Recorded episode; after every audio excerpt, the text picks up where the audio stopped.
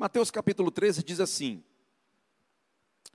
Tendo Jesus saído de casa naquele dia, estava sentado junto ao mar, e ajuntou-se muita gente. Em algumas traduções diz: e grande multidão veio ter com ele. Aqui diz: e ajuntou-se muita gente ao pé dele, de sorte que, entrando num barco, se assentou, e toda a multidão estava em pé na praia. E falou-lhe de muitas coisas por parábolas, dizendo: Eis que o semeador saiu a semear. E quando semeava, uma parte da semente caiu à beira do caminho, e vieram as aves e comeram-na. E a outra parte caiu em pedregais, onde não havia terra bastante, e logo nas, nasceu sol, porque não tinha terra suficiente. Assim que o sol nasceu, secou e morreu, porque não tinha terra suficiente. Versículo de número 6. Isso, vindo o sol, queimou-se e secou-se, porque não tinha raiz. Versículo 7. E outra caiu entre espinhos, e os espinhos cresceram e sufocaram-na. E a outra caiu em boa terra e deu fruto, um a cem, o outro a sessenta e o outro a trinta. Quem tem ouvidos, ouça o que o Espírito diz à igreja. E acercando-se dele os discípulos, disseram-lhe: Por que lhe falas por parábolas? Ele respondendo disse-lhe: Porque a vós é dado conhecer os mistérios do reino dos céus, mas a eles não lhes é dado. Porque aquele que tem se dará e terá em abundância, abundância, mas aquele que não tem, até aquilo que tem lhe será tirado. Por isso, lhes falo por parábolas, porque eles, vendo, não veem, e ouvindo, não ouvem, nem compreendem. E neles se cumpre a profecia de Isaías que diz: Ouvindo, ouvireis, mas não compreendereis, e vendo, vereis, mas não percebereis. Porque o coração deste povo está endurecido, e ouviu de mau grado com seus ouvidos, e fechou os olhos para que não vejam com os olhos, e ouçam com os ouvidos, e compreenda com o coração e se converta, e eu o cure.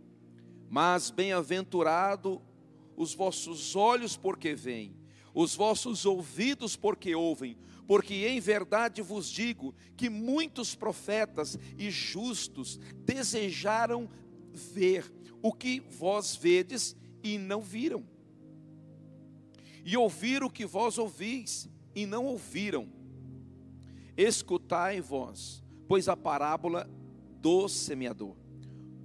Ouvindo alguém a palavra do reino e não entendendo, vem o maligno e arrebata o que foi semeado no seu coração.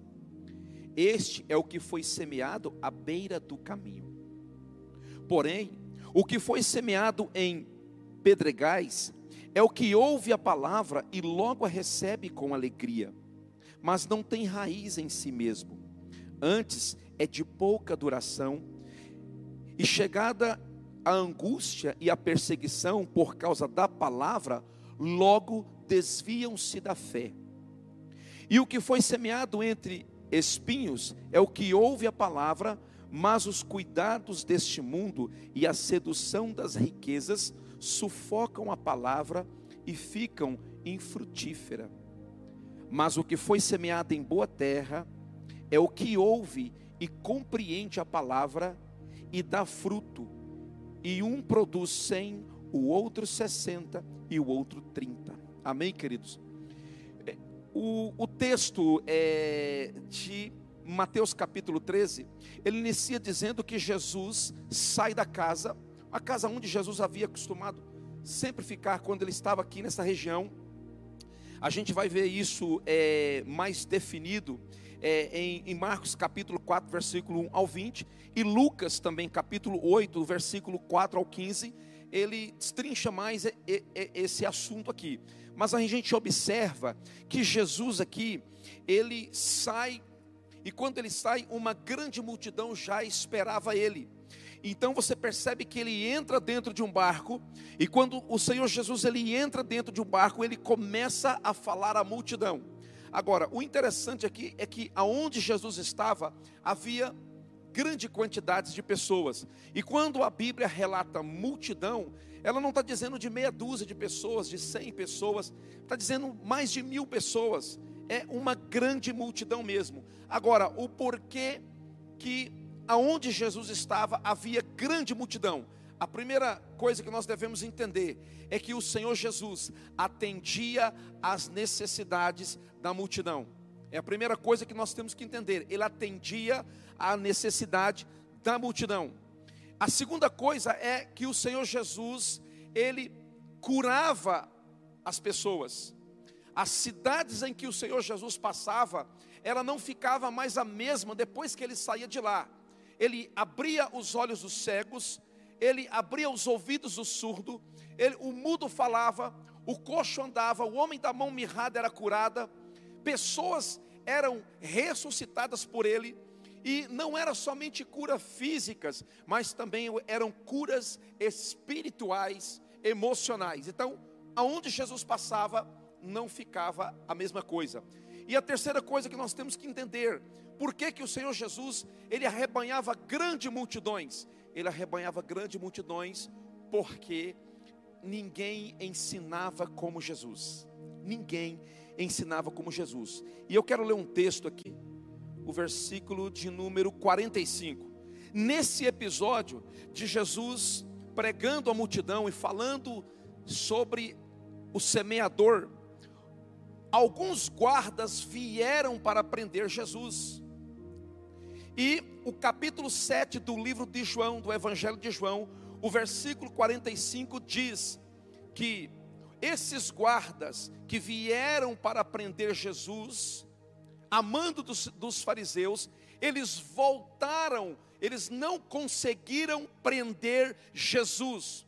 O versículo 45 de João, capítulo 7, diz: Voltaram, pois, os guardas à presença dos principais sacerdotes e fariseus, e estes lhe perguntaram: Aonde está o prisioneiro? Olha só a resposta dos soldados para os principais sacerdotes e fariseus. Versículo 46 diz assim: Responderam eles: Jamais alguém falou como esse homem, como este homem.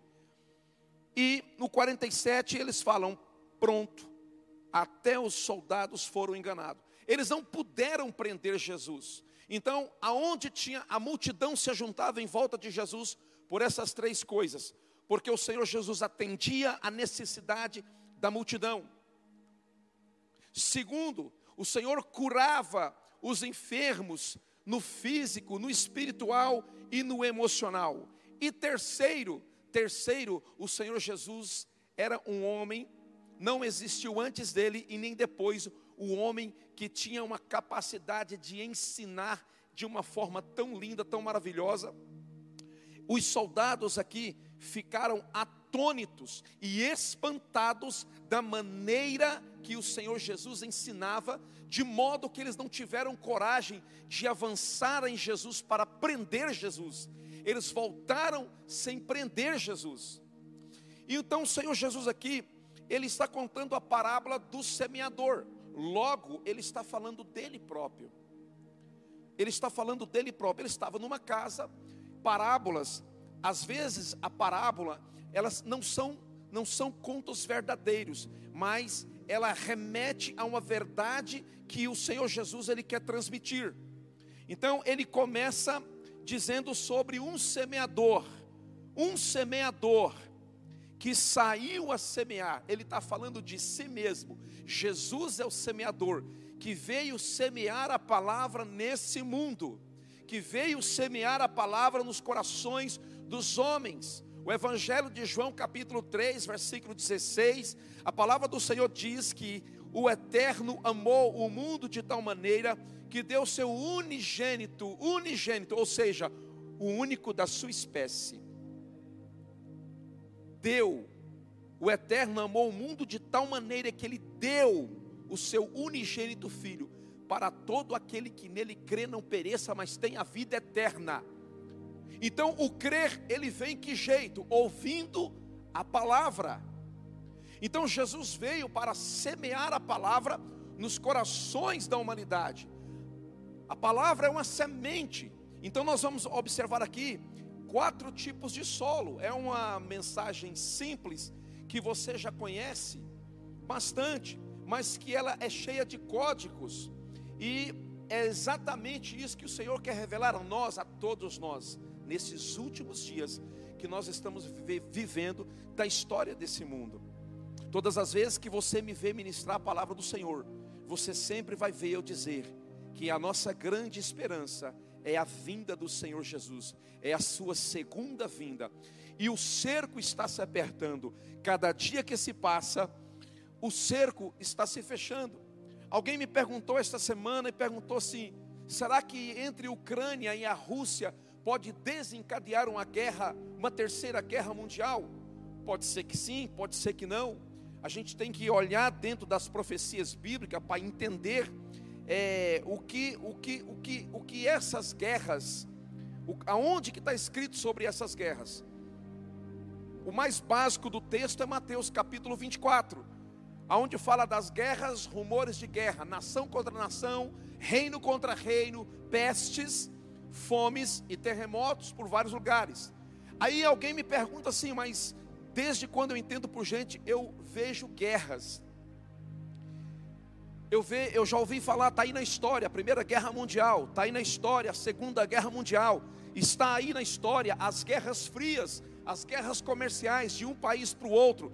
Queridos, nós temos que observar a que tempo que nós estamos da profecia bíblica para os últimos dias da história desse mundo. Mas nós não seremos salvos se nós não entendemos a parábola do semeador. Jesus é o semeador. Agora, aqui existe quatro tipos de solos e você vai fazer uma autoavaliação e você vai você vai perceber em que tipo de solo tem sido você. Então ele começa dizendo assim: Eis que um semeador ele saiu a semear. E quando semeava, uma parte da semente caiu à beira do caminho. A outra caiu em pedregais. A outra caiu em espinhos e a outra caiu numa boa terra. A explicação da parábola está em Mate, é, é, Mateus capítulo 13, a partir do versículo 18. Agora, nós observamos aqui que o Senhor Jesus, ele fala por parábolas, e por quê? Aqui diz o versículo 13: Por isso lhes falou por parábola, porque eles vendo não veem, e ouvindo não ouvem, e nem compreendem. E nele se cumpre a profecia de Isaías que diz: Ouvindo ouvireis, mas não compreendereis, e vendo vereis, mas não percebereis. Mas por que que o Senhor Jesus falou isso? Ele falou por quê? Porque o coração deste povo é um coração endurecido. Se você já andou na zona rural, você vê aquelas lavouras de soja, lavouras de feijão, você percebe que aonde que o trator passa, aonde que os carros passam para fazer a colheita, aquele chão é muito batido. E algumas sementes caem naquela estradinha de chão batido. E ela não consegue penetrar o solo porque é um solo batido, é duro. E aí vem as aves do céu e comem aquela semente. O Senhor Jesus está ensinando aqui que o coração endurecido, você ministra a palavra, você fala do amor de Jesus para as pessoas, mas parece que o coração delas está como esse solo, não penetra. E aí o que, que acontece? o diabo vem e rouba a palavra, e arrebata a palavra do coração dessa pessoa. A palavra não entra, ela não penetra, ela não, ela não, não, ele não consegue penetrar. Então o Senhor Jesus está falando desse tipo de pessoa. Talvez algum dia você foi esse tipo de pessoa, talvez eu esteja falando nesse momento para alguém que está nos assistindo pela transmissão, ou que vai assistir essa palavra em algum momento da sua vida, vai entrar aí na internet, no canal, no YouTube, e vai achar essa mensagem. Talvez você seja é, como este solo, o teu coração é duro, a palavra não entra, não penetra, mas o Senhor Jesus, nesta noite, Ele veio através da Sua palavra, através da minha vida, para dizer para você que Ele quer o teu coração. Ele está dizendo, filho meu, dai-me o teu coração, porque o tempo se aproxima. Nós vimos aqui também que é, um pouco da semente caiu nos pedregais. Caiu nos pedregais. E quando caiu nos pedregais, não havia muita terra. E logo que nasceu, porque não tinha terra suficiente, aí o que, que aconteceu? Começou a nascer, as raízes começou a, brotar, aonde tinha terra, mas logo encontrou um solo rochoso, impenetrável. E quando veio o sol, morreu, porque as suas raízes não eram profundas. Então, quando você olha para a palavra de Deus, é, em 1 Pedro capítulo 5, o versículo 8 diz que o diabo, que não é o adversário do Senhor, o diabo não é adversário de Jesus, o diabo não é adversário do eterno, do nosso Pai, do Abba, mas ele é o nosso adversário. Está dizendo o diabo, o vosso adversário, ele anda ao nosso derredor fazendo o quê? Buscando uma oportunidade, buscando um vacilo, buscando uma brecha para penetrar e te matar. O que que fala a palavra no Evangelho de João, capítulo 10, o versículo 10? Que o ladrão, que é o diabo, ele vem para matar, ele vem para roubar e ele vem para destruir. Esse é o papel dele desde a fundação do mundo. E esse é o papel dele antes da fundação do mundo, nos tempos eternos, ele fugiu da presença do eterno e veio para e ele veio para nosso sistema solar e veio para esse planeta e desde então ele rodeia a terra e passeia por ela procurando a nossa vida para tragar. E a única forma dele não nos matar, dele não roubar a nossa vida é nós permitirmos que a palavra penetre o nosso coração. Mas nós vimos aqui o Senhor Jesus falar também de a semente que caiu no meio do espinho. E a semente germinou e cresceu, mas diz que foi sufocada pelo espinho. Sufocada pelo espinho. E o que, que acontece aqui? O Senhor Jesus está dizendo o que, que é a semente que foi sufocada pelo espinho? É o homem que se preocupa com as coisas desta vida. Eu costumo dizer, amados, que nós devemos fazer planos para daqui a 100 anos. Faça planos para daqui a 100 anos. Cresça, multiplique, amplie os teus negócios, estude, não, não deixe a sua faculdade é, amplie os seus conhecimentos profissionais, muda de carro, muda de casa, constrói uma casa, compra, o que você quiser fazer, faça planos para daqui a 100 anos, mas viva hoje, agora, como se fosse o último dia da sua vida, porque a palavra diz no livro de Lucas, no capítulo 12: Louco, esta noite pedirão a tua alma, e o que tens preparado para quem será.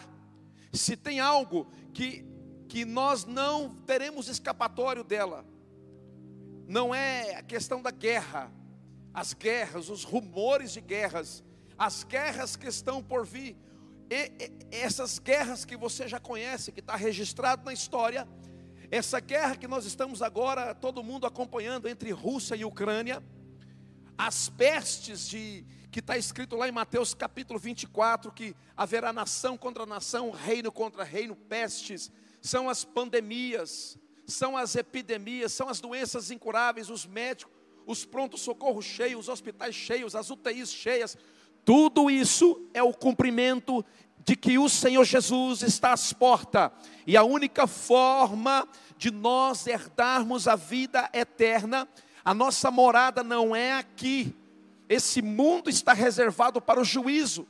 A palavra do Senhor diz que não ficará nem raiz e nem ramo, tudo está reservado para o juízo. O seu carro, a sua casa, a sua fazenda, o seu dinheiro, a sua profissão, todas essas coisas vão passar, mas a palavra do Senhor permanecerá para todo sempre. A palavra do Senhor permanecerá para todo sempre.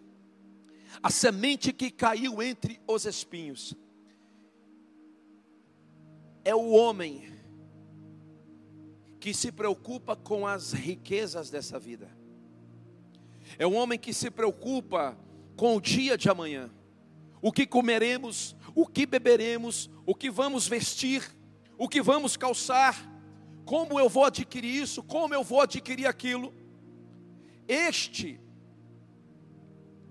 é a semente que foi sufocada, a palavra que foi sufocada por um homem que tem essa atitude. Então, queridos, Mateus capítulo 6, eu quero ler com você. Mateus capítulo 6. Você que está em casa pode nos acompanhar. Mateus capítulo 6, a partir do versículo 19. Diz assim: Não acumuleis para vós outros tesouros sobre a terra, onde a traça e a ferrugem consome, e onde o ladrão mina e rouba. Mas ajuntai para vós outros tesouros no céu, onde a traça nem a ferrugem corrói, onde os ladrões não escavam e nem roubam. Porque aonde está o teu tesouro, aí estará o teu coração. São os olhos a lâmpada do corpo. Se os teus olhos forem bons, todo o teu corpo será luminoso.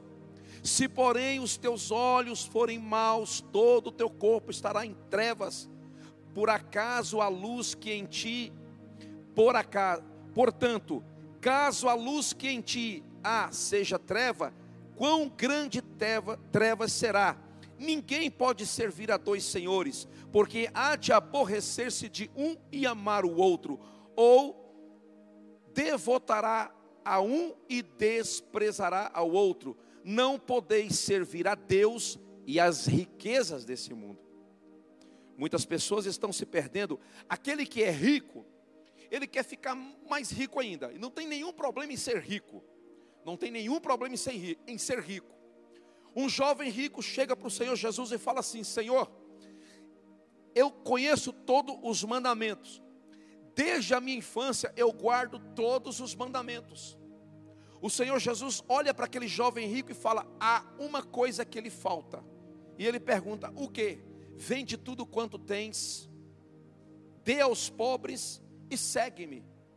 O Senhor Jesus testou o coração daquele jovem. Ele entristecido, ele abaixa a cabeça. E ele segue o seu caminho. Mas ele ficou entristecido com a resposta que o Senhor deu a ele. Eu sei que você tem guardado tudo. Você tem guardado a palavra, mas uma coisa lhe falta. O teu coração está dividido. Você tem guardado a palavra desde a sua infância. Você aprendeu todos os mandamentos, mas o seu coração está dividido entre mim e entre as, as suas posses, as suas riquezas. Então o problema não é não era ele ser rico, o problema é que o coração dele, a riqueza dele, o tesouro dele, é, é, ele estava dividindo. Ele estava servindo a, a Cristo, mas estava servindo também as suas riquezas. E ele se tornou um servo do seu dinheiro. O dinheiro, a riqueza dele, se torna um senhor na vida dele. Eu costumo dizer que quando você tem, quando você consegue dominar o dinheiro, ele é bênção, mas quando o dinheiro te domina, ele é maldição. Então você percebe aqui é, que essas pessoas são solos diferentes são solos diferentes. Pessoas que ouvem a palavra, mas a, a palavra não penetra. Pessoas que ouvem a palavra, mas por um instante elas ficam alegres. E de repente, essa alegria vai embora. Por quê? Porque vem a perseguição. O Senhor Jesus, ele não promete dias bons em nossas vidas. Eu costumo dizer que quando a gente olha para o Velho Testamento, a gente percebe que o Senhor Deus, o Abba, o nosso Pai, ele não livra Daniel da cova dos leões, ele livra Daniel na cova dos leões. Os três jovens cativos na Babilônia, que foram lançados na fornalha de fogo, o Senhor Deus, o nosso Pai, ele não, ele não livrou os três jovens, Sadraque, Mesaque e Abednego, eles, Deus não livrou eles da fornalha de fogo, mas livrou eles na fornalha. Então, nós seremos odiados por todas as nações, nós seremos odiados e perseguidos por causa do nome de Jesus. Não haverá dias fáceis, os dias que estão por vir são dias terríveis, e o Senhor está alinhando o seu povo, o Senhor está alinhando a sua igreja. Não são todas as pessoas do mundo que serão salvas. O Senhor Deus enviou o seu filho unigênito, o único da sua espécie, para morrer. E o que, que o Senhor Jesus ensina? Que se a semente que é lançada no solo não morrer, o que, que, ela, que, que acontece? Ela fica só. Agora aqui está falando de uma outra semente, uma semente que caiu numa boa terra. O que é a boa terra? Aquela pessoa que tem o coração aberto, aquela pessoa que é um caçador de Deus. Ele é um caçador de Deus. Ele quer conhecer a Deus. Ele não troca nada desta vida. Ele não troca Jesus por nada dessa vida, por nada, querido. Por nada. Se ele tiver com carro, ele está dando glória a Deus. Se ele tiver de a pé, ele está dando glória a Deus. Se hoje ele comeu, ele está dando glória a Deus. Se ele não comeu, ele está dando glória a Deus. Se ele progrediu na empresa dele, amém, aleluia. Se ele não progrediu, ele continua dando e glorificando o nome daquele que é digno de honra e de glória para todo sempre. Essa semente que caiu na terra boa é o coração que está disponível. Ele tem sede de Deus, ele é um caçador de Deus.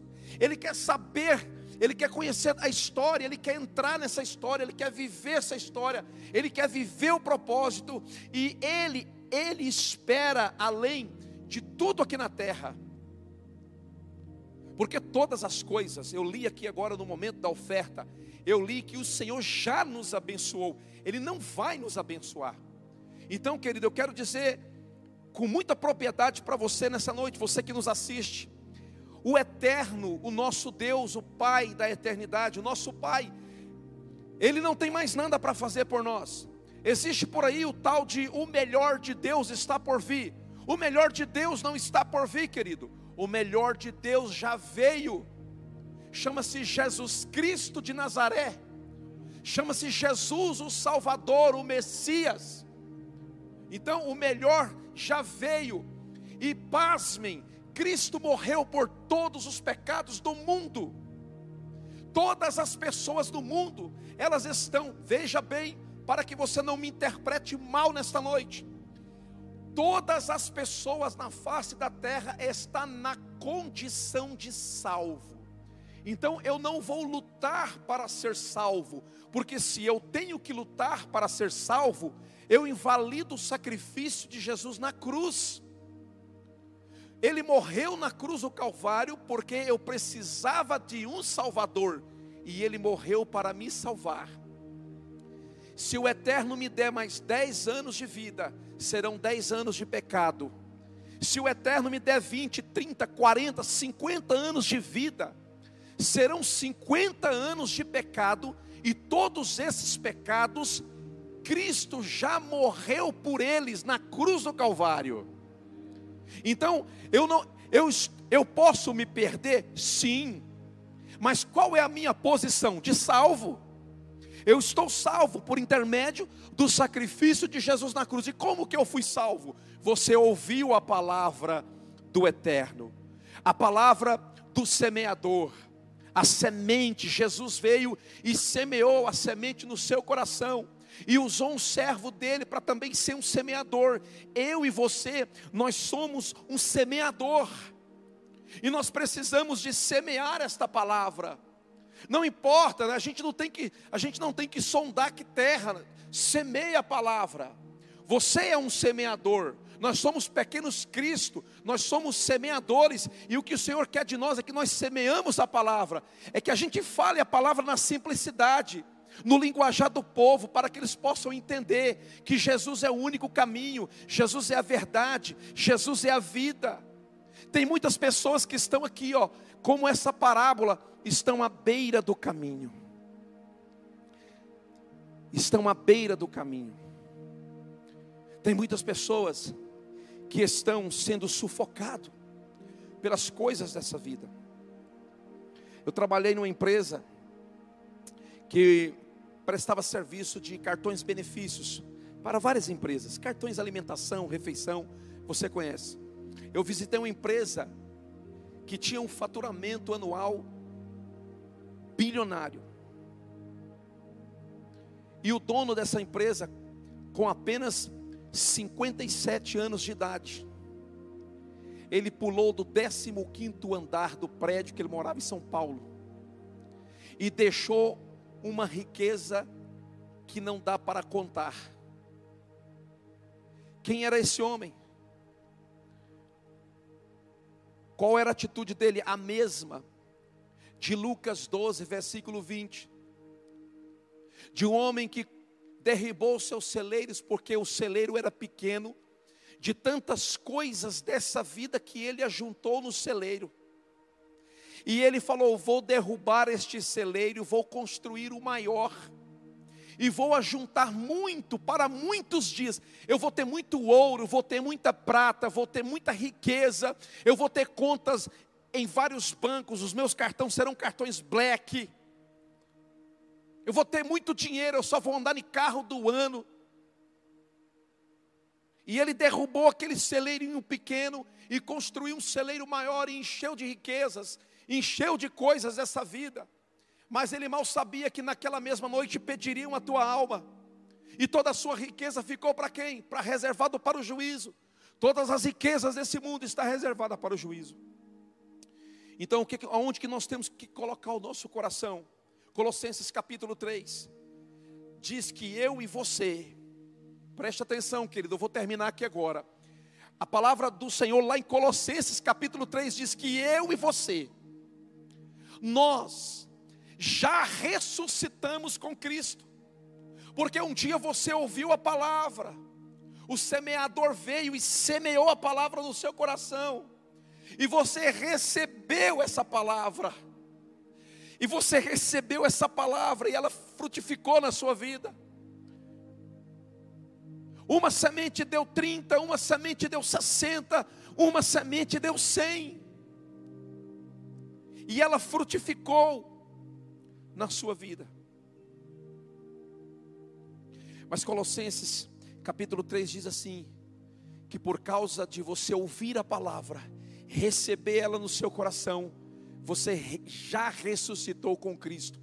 Vocês não vão ressuscitar, já ressuscitou com Cristo. Por quê? Porque nós, eu e você, fomos mortos com Ele no batismo. Nós fomos mortos com Cristo no batismo. Você que ainda não tomou a decisão por Jesus Cristo, eu te convido nesta noite. Ele te convida para morrer, ele te convida para que você entregue a sua vida para Ele. Eu sei que essa pregação vai chegar em vários lugares desse país e até pelo mundo afora. Eu quero dizer para você que ainda há tempo ainda há tempo. Jesus está voltando, mas ainda há tempo de você morrer com Ele no batismo, aceitar Cristo como o único e suficiente Salvador da sua vida. E quando você morrer no batismo, Colossenses capítulo 3 diz que tu também vai ressuscitar, já ressuscitou com Cristo. E se você já ressuscitou com Cristo, se eu e você ressuscitamos com Cristo. Não está dizendo que nós vamos ressuscitar, está dizendo que nós já ressuscitamos. Que jeito? Pela fé. Não está falando da ressurreição de um corpo glorioso, mas está falando da ressurreição de uma vida nova. Está falando de uma ressurreição, de uma renovação de mente. Está falando de uma ressurreição, Mateus, de um novo entendimento. Então você não vai ressuscitar, você já ressuscitou com Cristo. E se nós ressuscitamos com Cristo, lá está dizendo para nós pensarmos nas coisas que são lá do alto. Quando eu vou guerrear da perspectiva da terra para o céu, preste atenção. Quando eu estou guerreando aqui, preocupado com as coisas dessa vida, lutando para ser salvo, lutando para ganhar alguma coisa, lutando para conquistar, sabe o que é está acontecendo? Eu estou perdendo. Por quê? Porque quando eu olho para o alto, eu vejo um céu, o céu que está ao alcance da nossa visão, este céu que à noite é estrelado, este céu que durante o dia é iluminado pelos raios solares, pelo sol.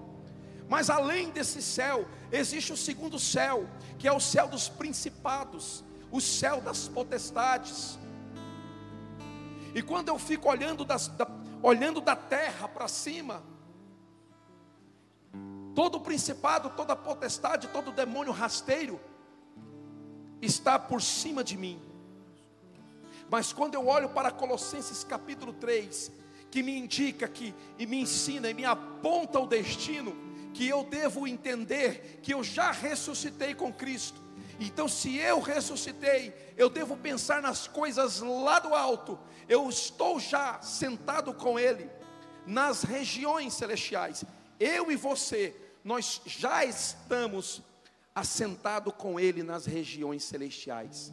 E quando eu, eu, eu olho da perspectiva do, da, do céu para a terra, principados e potestade, todo espírito maligno está debaixo dos meus pés. Nós precisamos entender isso, querido. Mas nós precisamos de deixar a palavra penetrar o nosso coração. Você não pode permitir ser sufocado pelas coisas dessa vida. Quem é rico é sufocado pelas riquezas. Quem não é rico é sufocado porque é pobre e fica em busca das coisas. Eu quero isso, eu quero aquilo, eu preciso comprar. E você assiste uma televisão e a televisão ela ela ela ela ela te ela te ela te induz a você ter coisas, a você ter. Ela não te ensina a ser, mas ela te ensina a ter. E muitas pessoas estão se perdendo. Veja bem, eu não estou dizendo que você não tem que ter posses. Eu não estou dizendo que você não tem que ter sua casa própria. Eu não estou dizendo que você não tem que ter a sua fazenda. Eu não estou dizendo que você não tem que ter o seu carro do ano. Não estou dizendo isso. Mas eu estou dizendo que você faça planos para daqui a 100 anos. Adquire tudo isso. Mas que você possa dominar sobre essas coisas. E não essas coisas te dominar. O que, que nós temos aprendido nessa comunidade? que nós somos chamados para dominar sobre coisas e conduzir pessoas pelo caminho. Pessoas nós conduzimos e nós andamos no caminho para que essas pessoas possam também andar conosco. Você precisa de andar no caminho para que o teu esposo ande contigo. Você precisa andar no caminho, Jesus é o caminho, para que a tua esposa ande contigo. Você precisa de andar no caminho para que os teus filhos andem contigo, mas você precisa deixar a palavra penetrar no seu coração. No mesmo lugar que é semeada a boa semente, também é semeado a mar. O capítulo 13 de, de Mateus fala de várias parábolas. Em outro momento nós vamos falar de outras parábolas. Mas querido, nós não, nós não podemos perder mais tempo. Se coloque de pé. Você que está em casa nesse momento, no Evangelho de João, capítulo 15, versículo 16, diz que o Senhor Jesus diz: Não foi vocês que me escolheram, mas eu escolhi vocês E eu escolhi vocês para que vocês dê frutos. Eu escolhi vocês para que vocês dê frutos. E o fruto não vem por, a, por apenas uma pregação da palavra.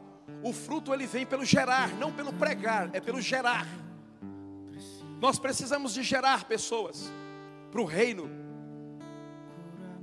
E nós temos que nos arrepender, queridos. Nós precisamos nos arrepender. Eu estou pregando nesta noite. E eu tenho, eu tenho tido entendimento nesses dias que eu preciso de me arrepender. Arrependei-vos, porque é chegado o reino dos céus. Aleluia. Aleluia. Sim, Jesus, faz outra vez. Por favor, Senhor, por favor, nós nos arrependemos. Senhor, nós nos arrependemos. Faz outra vez. Perdoa-nos, ó Pai. Faz outra Lava-nos com teu sangue. Como na primeira vez. Sim, Jesus. Aleluia. Surpreenda-me de novo. Ex, Como na primeira vez. como na primeira vez. Aleluia.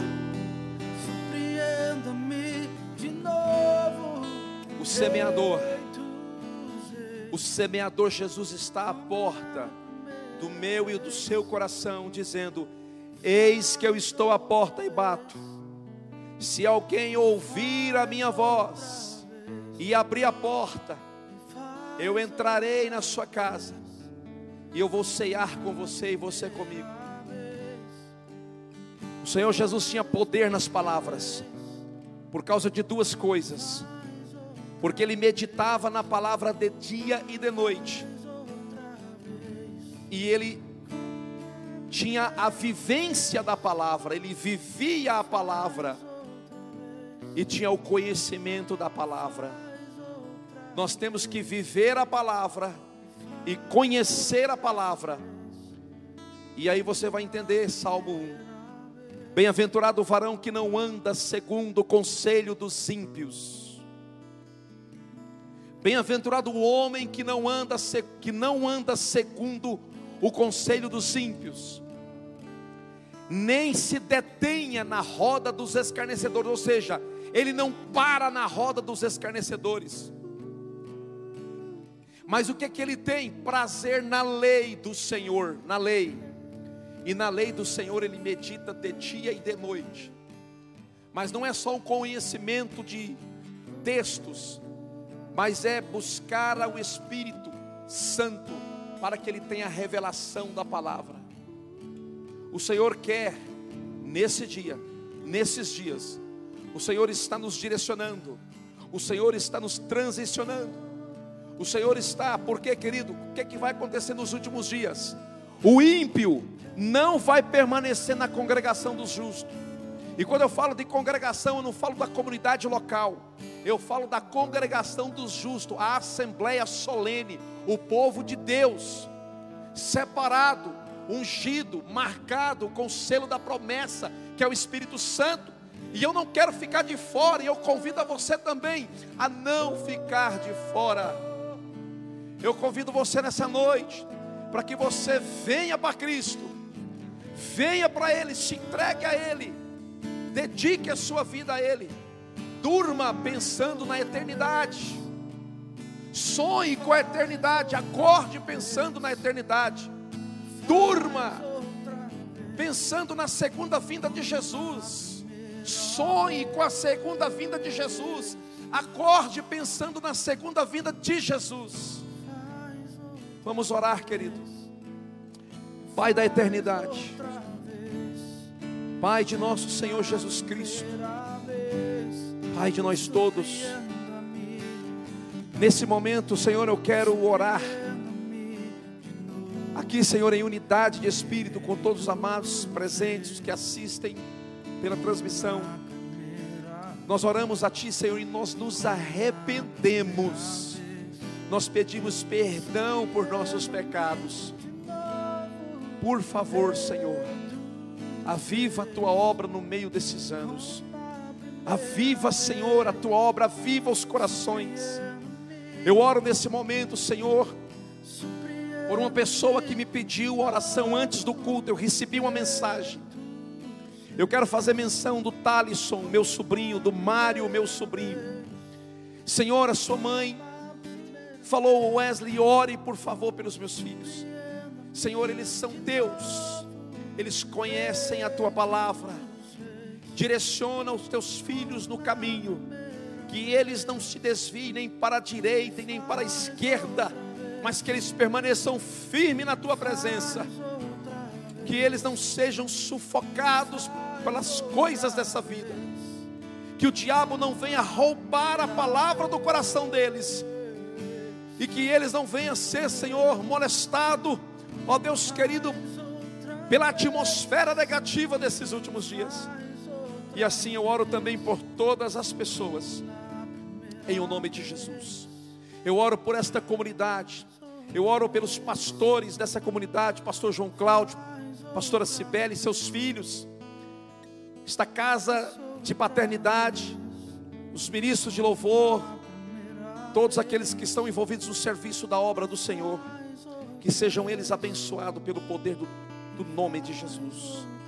Assim nós oramos a Ti e desde já agradecemos e pedimos ao Senhor que nos dê um retorno em segurança para os nossos lares. E que aqueles que estão comigo através da transmissão sejam também todos abençoados em o nome do Senhor Jesus. Amém.